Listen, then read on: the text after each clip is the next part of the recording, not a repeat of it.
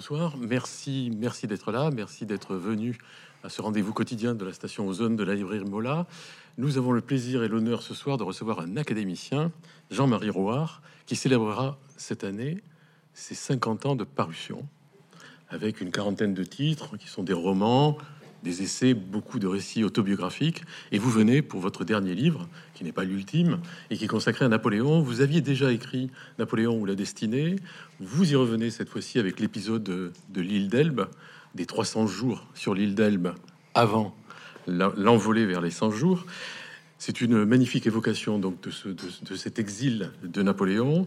C'est aussi un, récit romanesque peuplé d'intrigues amoureuses. C'est aussi un voyage à travers l'Europe, à Paris avec Louis XVIII, à Livourne et à Florence, à Naples avec Murat, et beaucoup autour du congrès de Vienne, et vous nous en reparlerez tout à l'heure. Alors la question que j'ai envie de vous poser, c'est pourquoi ce livre et surtout pourquoi aujourd'hui cet épisode de la vie de Napoléon? Vous savez, euh, c'est très difficile de savoir pourquoi on écrit un livre. Ce qu'il y a de sûr, c'est que depuis toujours, j'avais envie d'écrire des livres. Voilà, j'avais ça dans, le sang. Et, d'ailleurs, la première fois que j'ai écrit un livre, à 20 ans, il a été refusé par 13 éditeurs. Et, le pire, c'est que c'était un livre très mauvais. Donc, vous voyez, mais c'était un, un désir d'écrire et accessoirement d'être publié, parce que je crois qu'il n'y a pas de livre euh, qui existe s'il n'est pas publié. Et puis ensuite, je me suis rendu compte que à partir de 1974, où j'ai enfin un livre a été publié, je me suis rendu compte que c'était un phénomène d'inconscient. Voilà. Il y a un sujet qui vous, qui vous plaît et il va mûrir dans votre inconscient et, et à un moment, il est mûr et c'est la fameuse phrase, vous savez, de ce que disait, je crois que c'était Racine ou Corneille, euh, ma tragédie est faite, je n'ai plus qu'à l'écrire. Bon, ben c'est la même chose pour les romans, c'est dans l'inconscient. C'est très étrange, il y a un travail dans l'inconscient.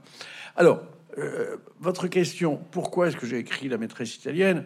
C'est parce que quand j'ai fait cette biographie, j'ai fait une biographie très littéraire, et, et, pas romancée, mais personnelle de Napoléon, tellement personnel, vous savez que c'était sur les échecs de Napoléon, que Jean d'Ormesson avait fait un article dans le Figaro Magazine. Il avait dit c'est pas une biographie, c'est une autobiographie. Donc c'était vrai que j'avais pris cet, cet angle parce que je crois que ce qui est intéressant et c'est la même chose dans les autres biographies que j'ai pu écrire sur le duc de Morny, sur le cardinal de Bernis, c'est qu'il y ait toujours la vision de l'écrivain. Et je vais même être un peu prétentieux qui est un peu de l'âme de l'écrivain. D'ailleurs, qu'est-ce que c'est qu'un écrivain? C'est quelqu'un dont on sent l'âme. Et c'est pour ça que toutes ces questions sur le style, vous savez, euh, c'est pas forcément quelqu'un qui écrit très bien, mais c'est quelqu'un qui a une âme. Et cette âme, on la sent. Voilà.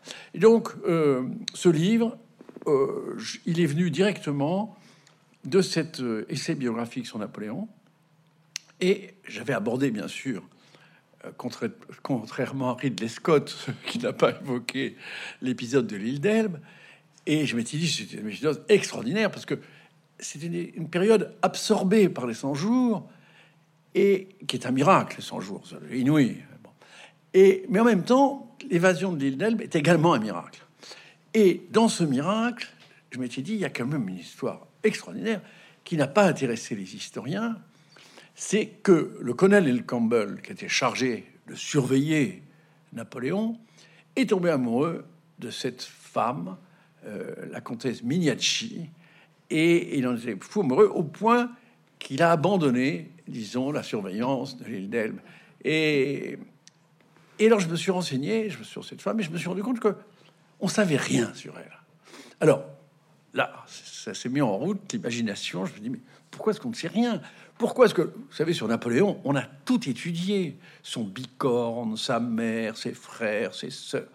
On a vraiment, Napoléon a été vraiment mis, euh, euh, vraiment par les historiens, vraiment en coupe réglée. On a tout étudié. Et pourquoi est-ce qu'on n'a pas étudié cette comtesse Mignacci dont il y avait deux lignes dans la biographie de, euh, de, mon maître dans ce domaine qui était Jean Tullard. Donc voilà, c'est parti et je me suis dit, je vais faire un livre dont elle sera l'héroïne, mais tout en gardant, c'est ça qui, m'a passionné, parce que en fait, j'aime beaucoup l'histoire, j'aime beaucoup l'histoire, mais euh, j'aime beaucoup apporter à l'histoire une vision d'écrivain. Je ne me sens pas concurrent, je trouve qu'un écrivain n'est pas concurrent des historiens, mais il est complémentaire. Et, et parfois, il voit des choses que les historiens ne voient pas. Je vais vous donner un exemple qui m'écrase. C'est l'exemple de Stéphane Zweig. Stéphane Zweig avait, dans son livre sur Marie-Antoinette, qui est un chef-d'œuvre, il avait parlé de la liaison avec Fersen. Il avait dit, disons le mot, que Marie-Antoinette couchait avec Fersen. Et les historiens étaient furieux parce que mais il n'y a pas de documents. Bah, vous avez remarqué, mais l'histoire d'amour, il y a rarement des documents. Bah, il n'a pas là, on n'a pas quelqu'un pour consigner, qui tenait la chandelle, on n'en sait rien. Et, donc les historiens étaient furieux parce qu'il n'y avait pas de documents.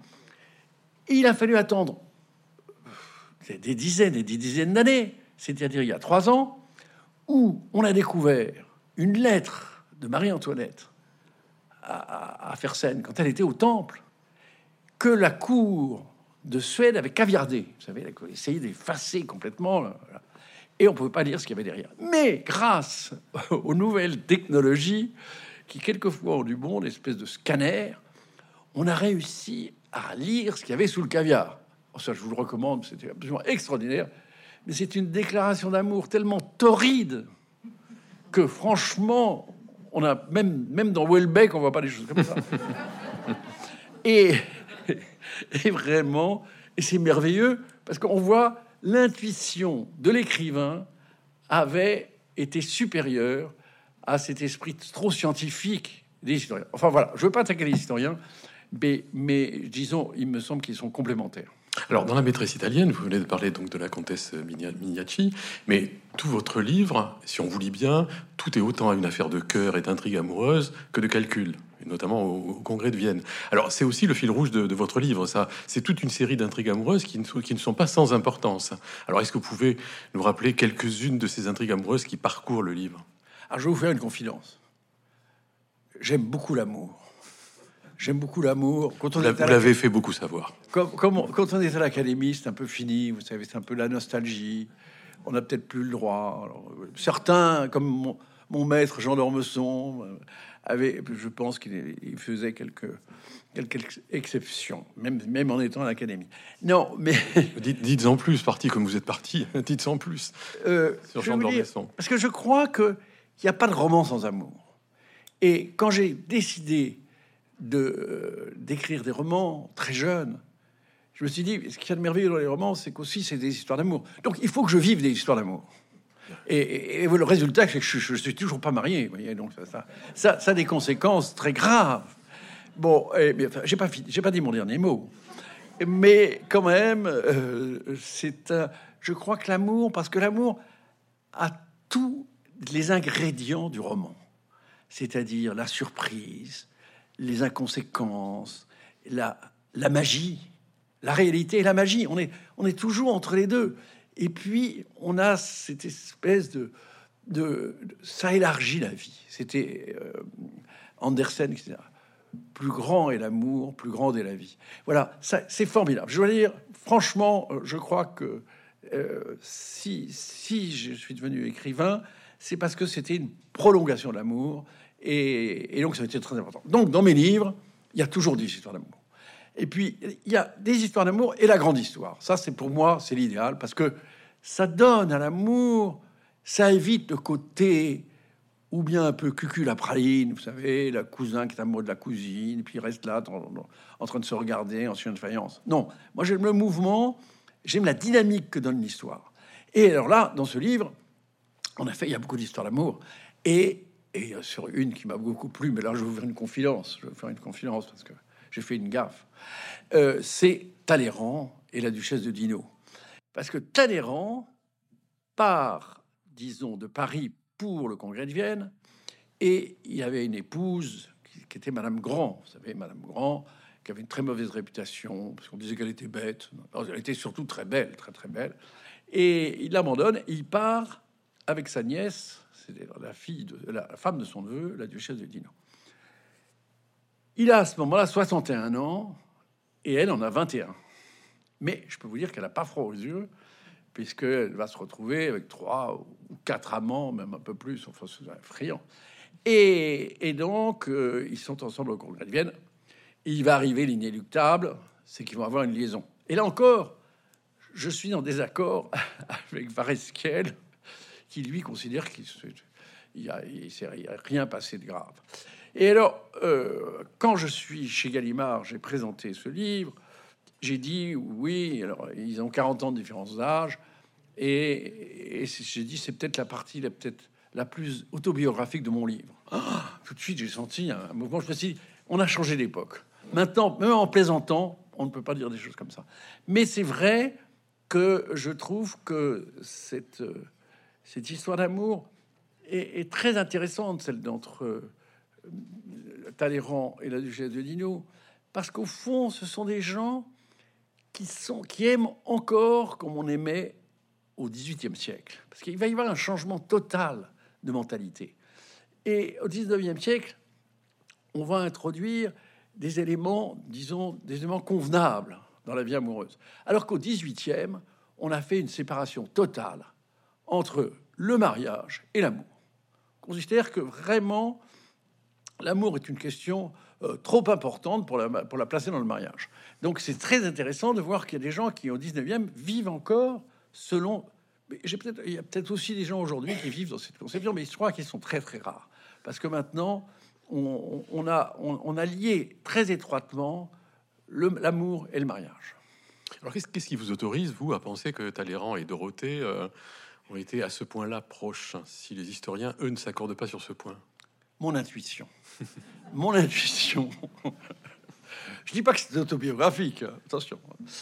Euh, je veux pas. Mais il me semble que les enfants sont couchés, donc on peut dire les choses franchement. Euh, Talleyrand est un sexuel. C'est un terrible sexuel. Alors, c'est embêtant parce qu'il était, il était prêtre. Bon, il était même évêque. Donc, un sexuel. Et s'il épouse Madame Grand, alors que c'est quand même un prêtre très froqué, euh, qui a une mauvaise réputation, qui a divorcé, s'il épouse, c'est parce qu'elle est très belle.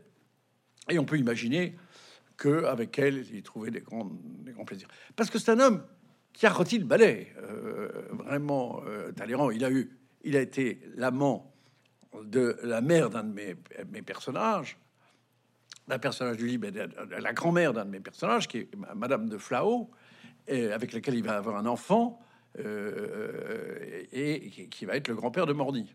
Donc, vous voyez, c'est un homme qui a été très sexuel, et le fait qu'il abandonne sa femme pour partir avec sa nièce, ça me paraît quelque chose qui est déjà euh, un peu suspect.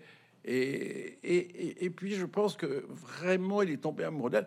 C'est mon intuition, je suis sûr. Et d'ailleurs, après, il y a un enfant qui va naître, et on est à peu près certain, même, même Varesquiel, qui pourtant est beaucoup plus pudibond que moi. Mais c'est le problème des historiens. Les historiens, je vous ai dit, ils veulent des documents. Et le domaine amoureux, heureusement, quelquefois il y a des documents, mais heureusement, eh bien, on est obligé d'agir, disons instinctivement, et de se dire, voilà, moi c'est ce que je pense, et je pense que j'ai, je pense que j'ai raison. Puis même si j'ai tort, l'important c'est que le lecteur trouve dans ce que j'écris, eh ben, il trouve une sorte de euh, un caractère plausible, un caractère être dans le ton du roman. Voilà. Alors, ce que vous dites dans, le livre, c'est que, au-delà du plaisir que vous avez à raconter ces intrigues amoureuses, y compris à en faire des autoportraits déguisés, c'est que vous dites, c'est pas sans conséquence sur la grande histoire. Alors, est-ce que vous pouvez nous expliquer et le rôle de la comtesse Mignacci, et y compris la façon dont Talleyrand est un peu tourneboulé de voir Dorothée passer d'amant en amant, de, en amant sous ses yeux? Alors, le rôle de la comtesse Mignacci, parce qu'elle est directement ou indirectement, vous allez nous dire, évidemment, euh, un peu à l'origine de la fuite de Napoléon, puisqu'elle va permettre cette fuite. Alors, est-ce que ce qu'elle fait avec euh, Campbell et il y a quelque chose, il y a un calcul derrière, ou c'est ce pauvre Campbell qui tombe amoureux, comme tous les hommes de l'époque, de cette comtesse Mignacci? Eh bien, c'est un mystère. Et dans beaucoup d'histoires d'amour, il y a un mystère. Et, quelquefois, ce mystère, euh, par exemple, quand Hélène séduit Paris, c'est que ça va donner la, guerre de Troie Est-ce que euh, Hélène a été téléguidée par... Non, on n'en sait rien. Mais pour ce qui est de la comtesse Mignacci, ce qu'on sait, c'est la phrase de Pauline Bonaparte qui dit Si le nez de la comtesse Mignacci avait été plus long, le sort du monde eût été changé. Donc on est sûr que ce qu'il y a de certain, c'est cette liaison. Mais à partir de cette liaison, euh, et le fait que le, colonel Campbell euh, va de plus en plus se détacher d'île d'Elbe pour aller retrouver sa maîtresse à Florence, eh bien, on ne sait pas. Et c'est ça qui est passionnant en fait dans un roman, c'est que euh, j'ai imaginé, j'ai imaginé toutes les possibilités, mais ça peut être aucune de ces possibilités, et simplement une femme qui tombe amoureuse d'un beau jeune homme, parce que c'est un beau jeune homme, il a 35 ans, et il a été blessé, voilà, il est, un, un, Anglais qui, voilà. Donc je pense que on n'en sait rien, et après tout, tout est possible, tout est possible, et, c'est ce qui donne au roman des ailes, parce qu'au fond, je laisse le lecteur, je ne sais pas d'imposer au lecteur une vision, parce que je montre comme cette femme, c'est un peu une courtisane, mais je vous fais une confiance, j'adore les courtisanes, j'adore ce côté, si vous voulez, ce côté de Ninon de l'Enclos, vous savez. Vous connaissez la phrase de Ninon de l'Enclos? La maladresse des hommes a manqué plus de cœur que la vertu n'en sauve. Oui, alors, vous verrez, quand on reprend cette phrase, ça, ça dit beaucoup de choses sur, sur les hommes et sur les femmes. Alors, qui, qui était cette comtesse Mignacci? Expliquez-nous un peu. Alors, cette comtesse Mignacci, j'ai un peu enquêté parce que je suis euh, travailleur. Je me suis dit, quand même, qui c'était? Et j'ai demandé à des historiens, ils ne savaient absolument pas. Ça ne les intéressait pas parce que c'était pas. Euh, je vous dis, il n'y a pas de documentation possible. Et j'ai même écrit j'ai téléphoné à Florence, dont elle était originaire, il savait rien. Voilà. Donc, je me suis dit, voilà, elle est à moi, si je puis dire. Et alors, je l'ai imaginé. Alors, je vous dis pas, parce que je veux pas franchir le, mur de la vie privée, mais je vous dis pas à quelle femme j'ai pensé, mais c'est vrai que dans mon passé, hein, pas aujourd'hui, parce que je vous dis aujourd'hui, on est obligé à l'académie, attention, même si Madame Carrère d'Ancos n'était plus là pour nous surveiller, on est obligé d'être vraiment très sage, très sage. Puis ça, c'est le scandale. Et alors, donc, euh, je l'ai imaginé à travers des femmes que j'avais aimées et qui, bien entendu, m'avaient fait souffrir. Parce que c'est ça qui est intéressant chez les femmes qui vous font souffrir. C'est elles qui font les héroïnes. Là, ce sont très rarement les épouses. Vous avez remarqué que, que dans l'histoire, eh bien, les écrivains s'inspirent de leurs maîtresses et jamais de, leurs épouses. Et bon, regardez Chateaubriand, enfin, c'est invraisemblable, Chateaubriand. Euh, dans le livre de Jean d'Ormesson, on avait vu, mon dernier rêve sera pour vous, la passion qu'il avait pour ses maîtresses. Et en fond, la pauvre Madame de Chateaubriand était un peu négligée. Donc, euh, quelle était votre question? Qui était la comtesse Minetti Alors voilà. Alors, qui était ben, J'en ai ma réponse. Ma réponse que j'ai façonnée. J'ai vraiment, je veux pas dire que j'ai fait, mais un personnage, c'est une création. Je l'ai façonné avec mes rêves, avec mes désirs et avec des souvenirs. Et avec des souvenirs de nuits merveilleuses. Mais, mais attention, c'est là où je me sépare de Welbeck. Je veux peut-être vous décevoir, je veux peut-être perdre des lecteurs d'ailleurs. Et je me sépare de Welbeck, c'est parce que je trouve que tout ce qui est les descriptions sexuelles, il faut les suggérer. Il faut les suggérer parce que les décrire, vous tuez, vous tuez la, dans la description amoureuse, tue l'imagination. Parce que le lecteur, euh, je crois que dans cette salle, je crois que tout le monde sait à peu près ce que c'est qu'une nuit amoureuse. Donc il a besoin de s'identifier. Et à partir du moment où on lui décrit, ça perd en existence. Vous savez, c'est très intéressant. Et, et, je me suis toujours souvenu de cette scène dans Le Rouge et le Noir où euh, Julien Sorel monte euh, par une échelle, il arrive dans la chambre de Mathilde de la Mole, il la prend dans ses bras, et là, il y a trois lignes de petits points.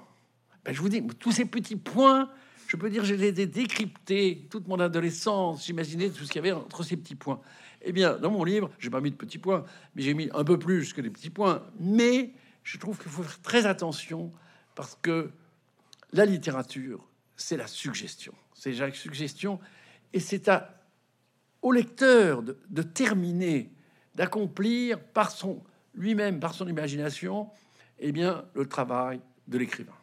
Alors, dans les trois petits points de l'histoire, il y a euh, l'île d'Elbe. Il y a c'est le passage de Napoléon à l'île d'Elbe. Alors, vous essayez de remplir ces, ces trois petits points. Euh, il plusieurs surprises. Donc, il arrive sous les hurrahs de la, population de l'île d'Elbe, alors qu'il a traversé la France de façon euh, assez compliquée. Donc, il est surveillé par ce fameux Campbell. Il arrive quand même avec toute une garde. Il y a beaucoup, beaucoup de monde avec lui. Mais surtout, dès qu'il arrive sur euh, l'île d'Elbe, il recrée l'Empire. Vous dites, il est passé de l'infiniment infiniment grand à l'infiniment petit. Il est sur ce petit bout de caillou, sur ce confetti, et il recrée l'Empire. Il transforme tout sur cette île. Alors, la question, c'est est-ce qu'il transforme tout sur cette île à la fois pour rester ce qu'il est, pour s'occuper ou pour endormir ceux qui le surveillent et surtout tous ceux qui conspirent à sa perte. Et ils sont nombreux, ils sont d'ailleurs réunis au congrès de Vienne pour ça. Euh, pourquoi fait-il tout ça? Pour tout ce que vous venez de dire. Parce que Napoléon, c'est ça qui était extraordinaire. C'est à la fois un homme qui perd pas de temps, qui pratique, qui veut être utile. Et sa machine, disons, il ne peut pas s'empêcher, quand il arrive dans un endroit, eh bien, il veut, il veut que ça marche. Alors, il crée de l'administration. En même temps, il, envoie des espions partout pour, ça, pour être informé. Il se dit, il pense, il médite en permanence. Et il dit beaucoup parce que c'est un, grand littéraire, Napoléon. Et, et donc, il, se dit, qu'est-ce que je vais faire? Et il prépare, disons, comme un joueur d'échecs, il prépare plein d'issues possibles. Alors, peut-être qu'il va rester, peut-être que Marie-Louise va venir le retrouver, euh, c'est Marie Valesca qui va venir, mais enfin, alors là, c'est un épisode extraordinaire parce que là, on voit le Napoléon encore adolescent, parce qu'elle arrive et puis il se dit zut, alors bon, comment, qu'on va dire euh, si elle la prend, si Marie-Louise la prend, elle va pas vouloir venir, euh, donc qu'est-ce que je fais? Alors il lui demande de repartir, puis au moment où elle part, il y a une tempête qui se lève, à ce moment-là, il, il, il est plein de culpabilité, il essaie de la rattraper, enfin bref. Non, c'est extraordinaire. Je crois que Napoléon, c'est justement un homme qui est en permanence en train de réfléchir sur plusieurs circuits à la fois et, et, qui pense à toutes les hypothèses. Et notamment, il y a une hypothèse, il ne décide pas dès le départ de partir. Il se dit, au fond, je peux rester là un certain temps, et puis, tel que je connais, je parle à sa place, hein, tel que je connais les, les, congressistes de Vienne, tous ces, ces rois, ces empereurs, ils peuvent très bien s'engueuler et à propos de la Pologne, à propos de tel territoire, et finalement se déclarer la guerre. Donc, à ce moment-là, il, il serait devenu nécessaire. Donc, je crois qu'il n'a pas l'idée a priori. C'est un, c'est ça qui est extraordinaire, c'est ce mélange de, de visionnaire et de pragmatique. Et ça, dans l'histoire, il n'y en a pas beaucoup. Si vous avez Jules César, et plus qu'Alexandre le Grand, parce que Alexandre le Grand est un visionnaire, mais c'est pas un pragmatique, il n'est pas dans la, réalité comme Jules César ou comme Napoléon. Et donc, vous voyez, il observe et il attend, comme il a toujours fait dans, dans sa vie, euh, au moment où il revient d'Égypte, il a une expression, il dit J'attends que la poire soit mûre. Et là, c'est un moment où il sent que la poire est mûre, c'est-à-dire que ils ne se sont pas engueulés, les congressistes de Vienne, ils se sont entendus. Là, il se dit Il faut que je parte il faut que je parte. Et il ne dit rien à personne. Alors là, secret absolu, même pas à sa mère, que pourtant il adore.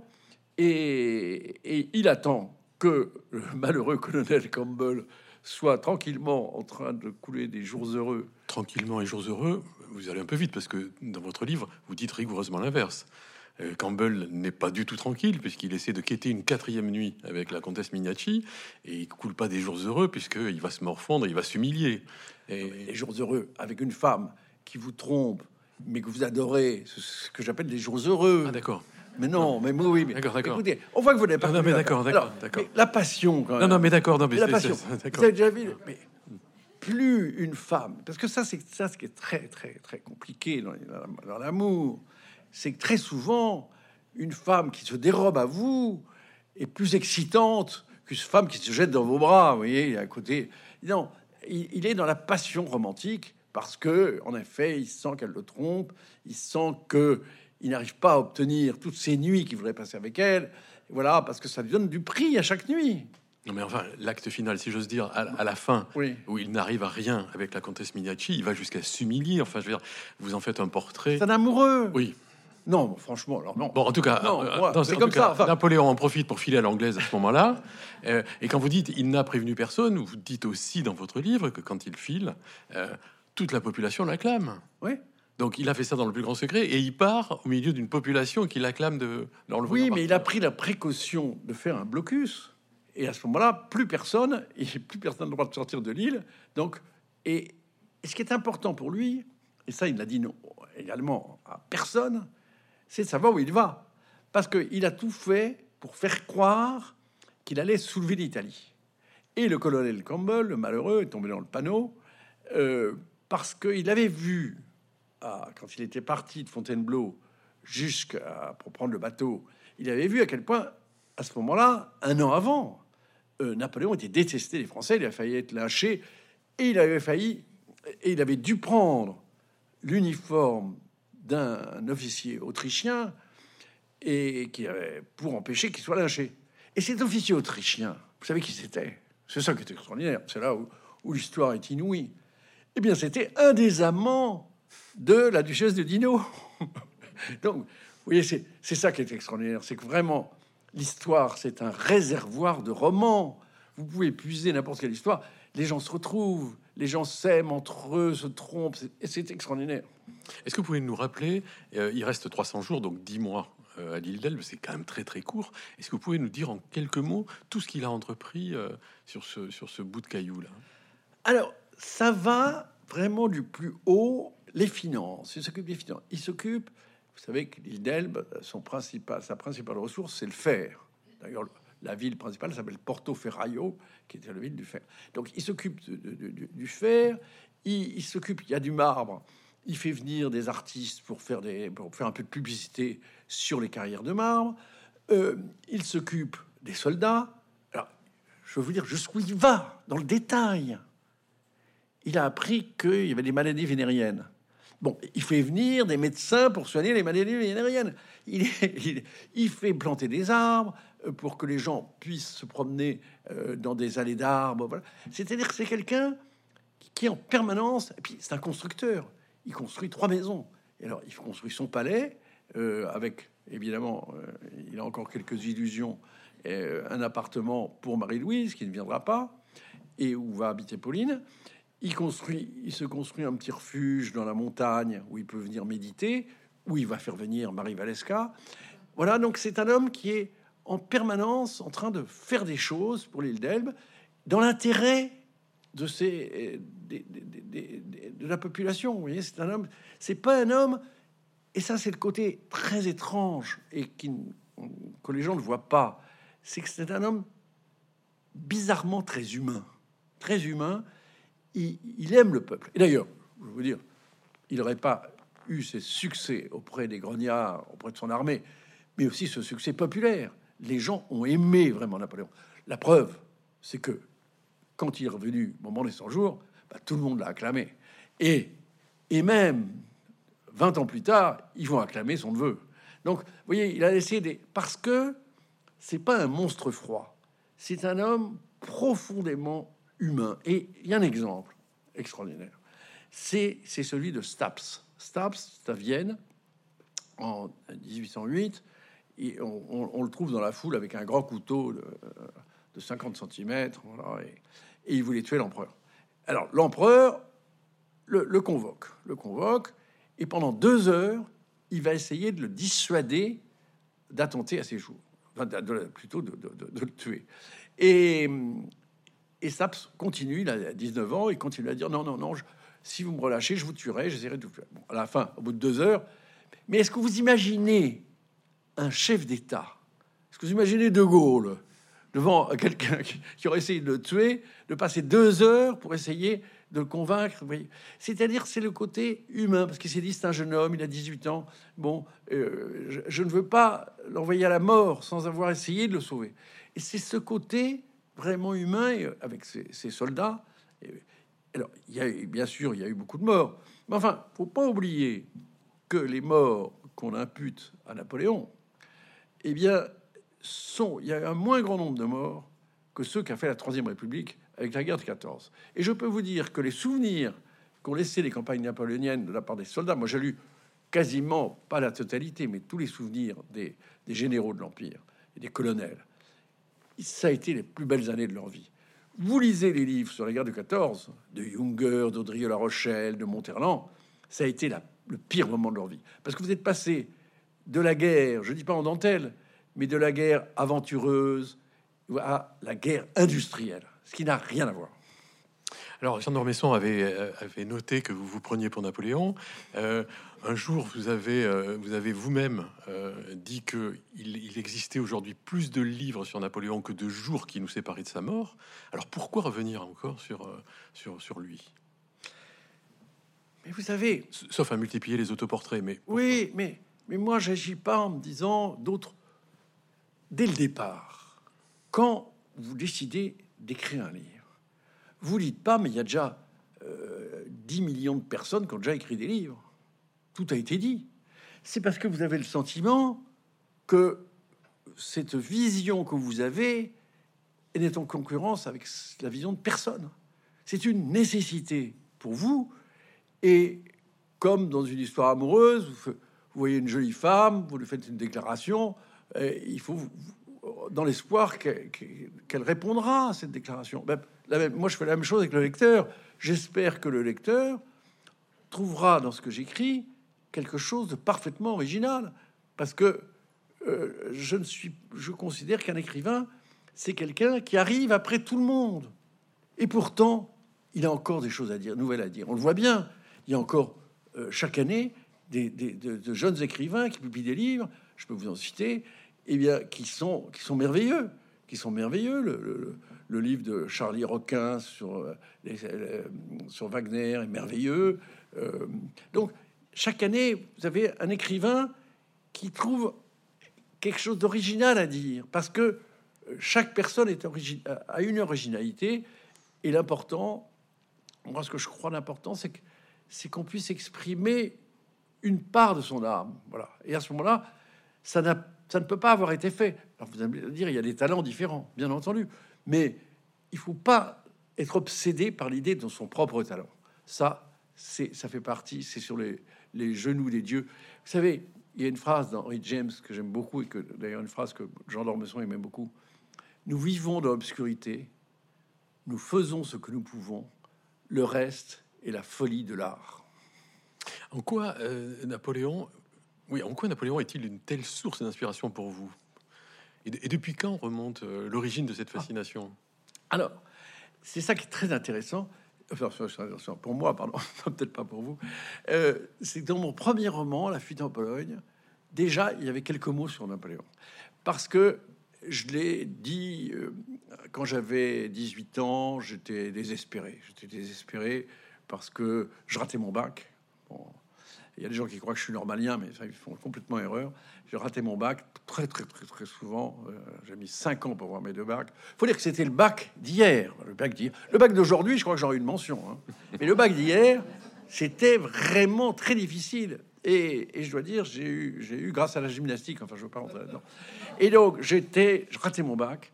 Euh, j'étais complètement fauché. J'étais dans une famille assez riche, mais moi, j'étais complètement fauché. Et ma petite amie venait de me quitter elle était partie avec un crétin. Parce que j'ai remarqué que les femmes partent toujours avec un crétin. Elle serait partie avec un type comme moi. Bon, j'en dis, bon, ça va. Mais, non, un imbécile. Et donc, j'étais désespéré. J'étais au bord du suicide. Vraiment, j'ai failli me suicider. J'ai d'ailleurs écrit plus tard un livre sur le suicide. Ils ont choisi la nuit. Et à ce moment-là, j'ai lu le mémorial de Sainte-Hélène. Et je me suis rendu compte qu'il y avait un type comme moi, qui était plaqué par sa nana, et qui était fauché, et qui ratait tout. Et c'était Bonaparte. Voilà. Et dit immédiatement, alors j'ai fait ce phénomène d'identification très complexe parce que, vous savez, je, pardon de vous le dire, mais je suis plein de contradictions. Parce que je suis antimilitariste, j'ai horreur de la guerre et j'adore Napoléon. vous voyez, c'est un peu compliqué. Ça, ça serait de l'ordre de la psychanalyse. Il aurait fallu que je fasse une psychanalyse. Mais disons, je préfère vous l'avouer. Vous voyez, je préfère vous l'avouer. J'adore Napoléon et j'ai horreur de la guerre. Et pourtant, il y a quelque chose chez Napoléon, parce qu'il y a quelque chose de parent avec le romancier. C'est un créateur de légende. Qu'est-ce que c'est qu'un romancier? C'est quelqu'un, dans le meilleur cas, qui va créer de la légende. D'ailleurs, rien n'existe. Tout passe par la légende. La guerre de Troie, est-ce que ça a existé? Mais c'est surtout une légende. Alexandre le Grand, c'est une légende. Euh, Jules César, c'est une légende. Euh, de Gaulle, par bien des aspects, c'est une légende. La réalité sur De Gaulle, qui la dira Bon, et, Napoléon, c'est une légende. Donc je crois que nous sommes parents par ce désir, parce que le romancier part de la réalité, cette réalité qui, franchement, on voit bien tous les jours, cette réalité mondiale, quotidienne, elle est, elle est pas terrible. Et il transforme cette réalité pour en faire une matière de légende. Et cette matière de légende, eh bien, elle va être reprise par ses lecteurs. Et c'est pour ça que ces lecteurs sont, le lecteur est si important. J'aime beaucoup la phrase de Ingmar Bergman qui dit, en parlant des, spectateurs de ces films, sans toi, il n'y a pas de moi. Eh bien, je pense que le lecteur aide l'écrivain à exister parce que sans, sans lui, il n'existerait pas. Alors, il y, a, des choses euh, euh, assez magnifiques dans votre livre, et notamment des descriptions de lieux. Et la question qu'on se pose quand on vous lit, c'est vous êtes allé, comment vous travaillez? Euh, Documentation, inspiration, exploration Vous y êtes allé Vous vous êtes documenté comment, comment vous travaillez? Écoutez, je vais vous dire, j'ai jamais travaillé. J'ai jamais travaillé parce que j'ai horreur de travailler. Et j'ai eu la chance, en étant à la fois journaliste et écrivain, de ne jamais travailler ça m'a toujours passionné.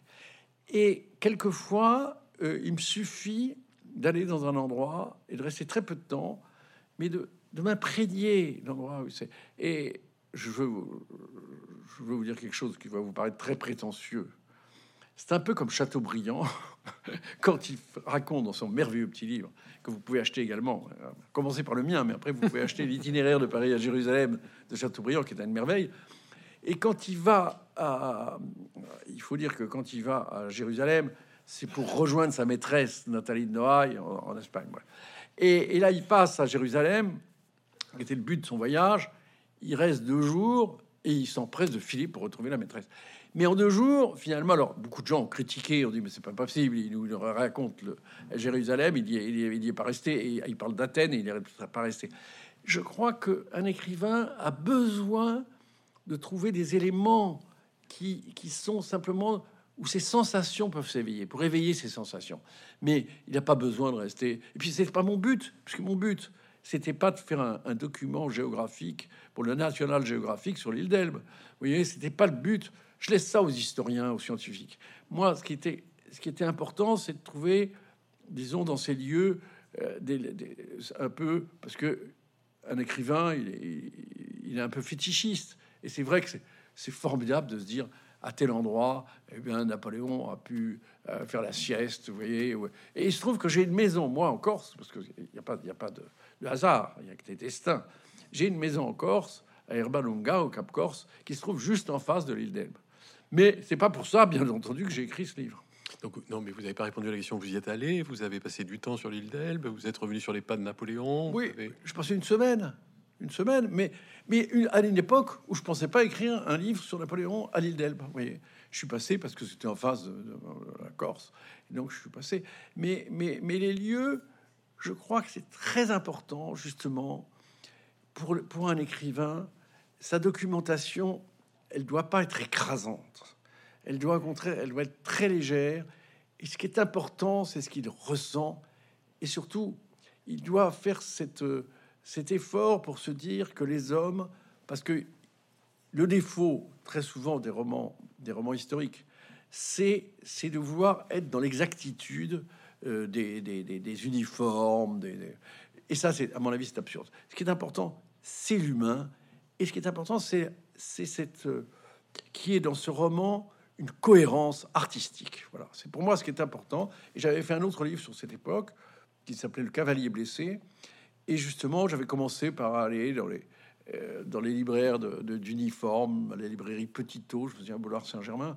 Et puis j'ai très vite abandonné. C'était pas ça qui était intéressant. C'est pas de raconter des, uniformes. Et c'est ce qui sépare peut-être le roman historique du roman tout court. Regardez un, livre merveilleux. Je recommande encore un autre livre qui est, qui est peut-être même meilleur que le mien. C'est La Semaine Sainte d'Aragon. C'est un chef-d'œuvre. Eh bien, euh, il a pris cette distance complète avec. Il cherche pas à faire un livre de, de documentaire. Voilà, c'est autre chose. Le roman, c'est pas dans l'ordre documentaire, c'est dans l'ordre de parler vraiment à la sensibilité.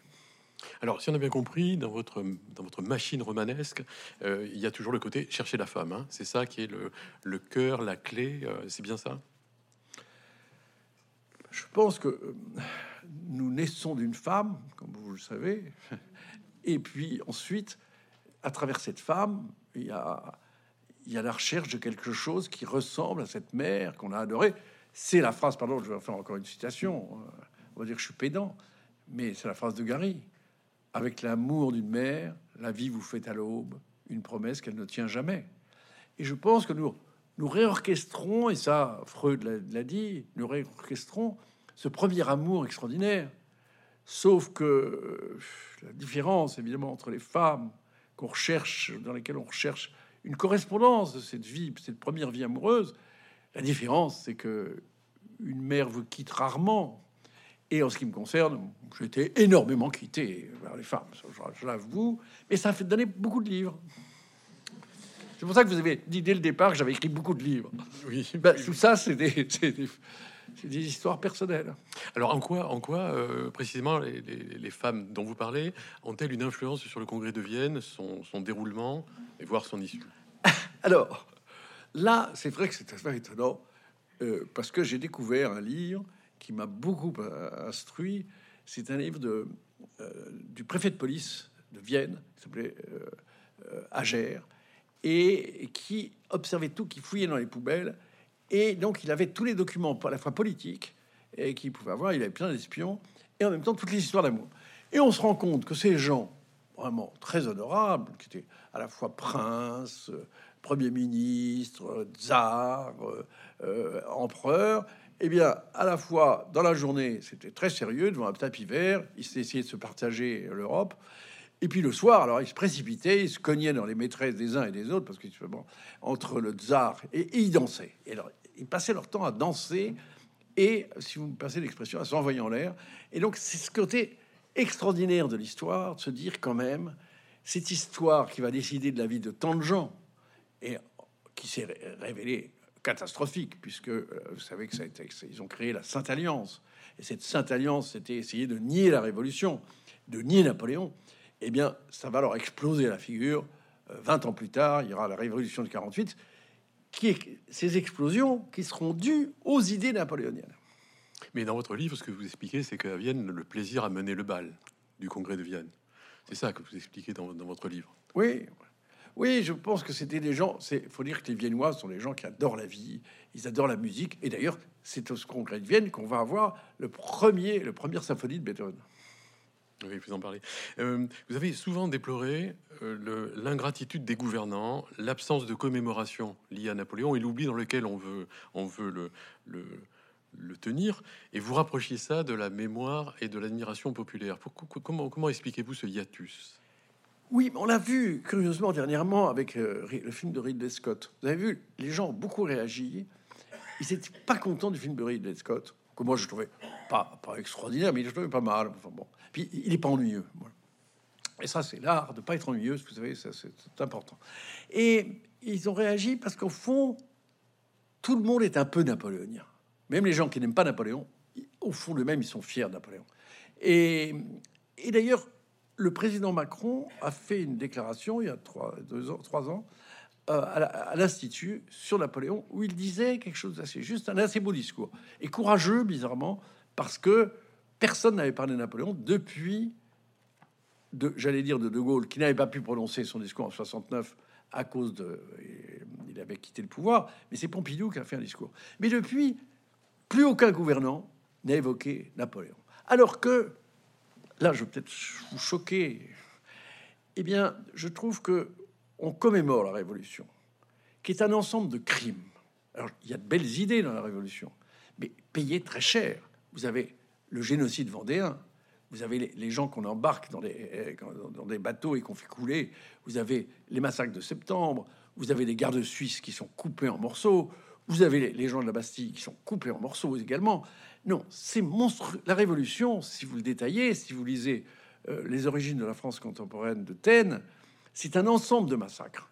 Tandis que euh, Napoléon réconcilie les Français et va réussir à conserver le meilleur de la Révolution, qui est la consécration du mérite. Voilà.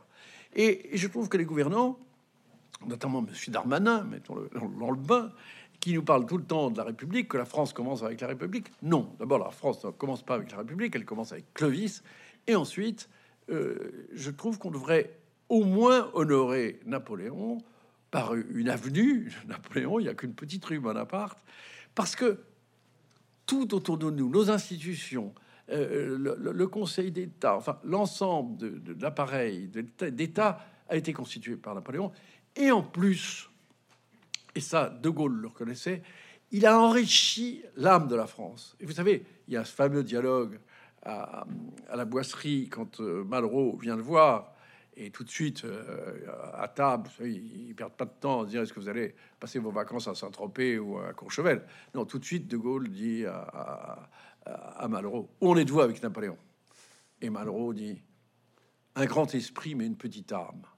Et De Gaulle lui dit Pour l'âme, il n'a pas eu le temps.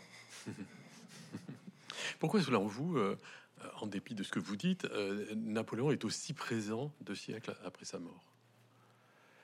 Il est aussi présent parce que c'est une légende française, c'est la grande légende française, qui réconcilie l'ancien régime et, en effet, les, idées républicaines. Et ça, c'est très rare. Qui, dans l'histoire de France, peut réconcilier à ce point les Parce que les Français, vous, l'avez remarqué, ils sont un peu divisés. Hein. Eh bien, c'est la seule période qui, au fond, qui, qui soit une période d'unanimité. C'est-à-dire, on est unanime dans un but commun pour la grandeur.